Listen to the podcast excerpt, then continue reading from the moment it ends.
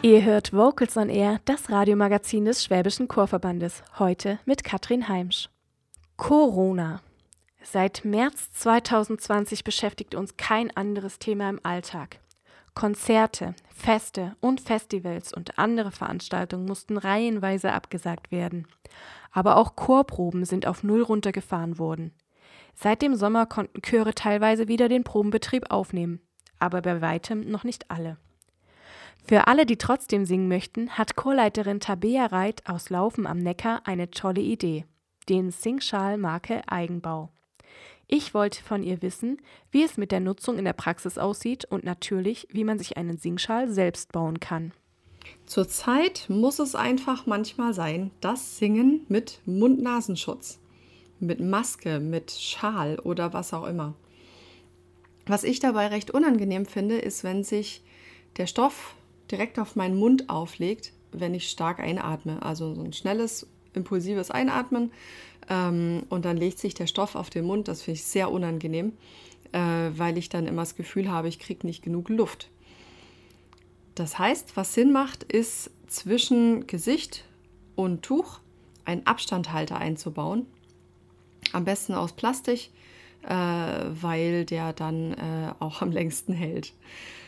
Ähm, so, und jetzt kommt eine kleine Anleitung für einen Singschal, wie man sich das am einfachsten basteln kann, dass das auch eine ganze Probe überhält und ähm, immer noch angenehm zum Atmen und zum Singen ist.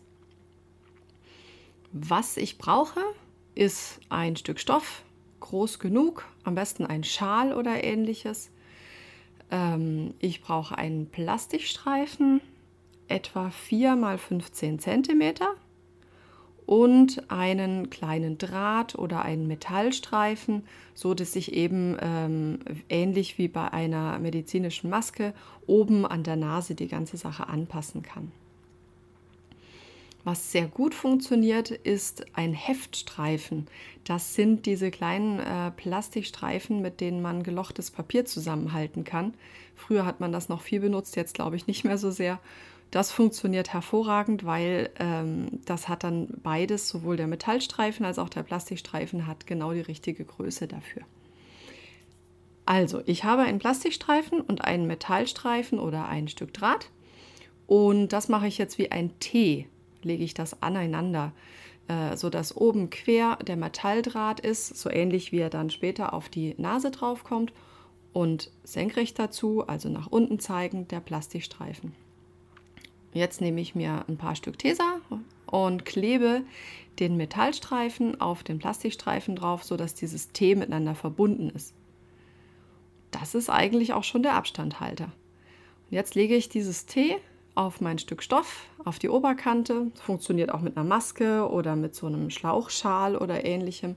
An die Oberkante von meinem Stück Stoff, was ich als Singschal benutzen möchte und klebt das wieder mit Tesa, mit zwei, drei Stück Tesa oben an der Oberkante vom Stoff fest, sodass Plastikstreifen und Metallstreifen auf der Innenseite, wie ich es später benutzen möchte, von diesem Stück Stoff sind. Und äh, dann ist es eigentlich schon fertig. Dann kann ich es mir aufs Gesicht legen, den Metallstreifen anpassen, hinten zusammenknoten oder wie auch immer man den Schal befestigt.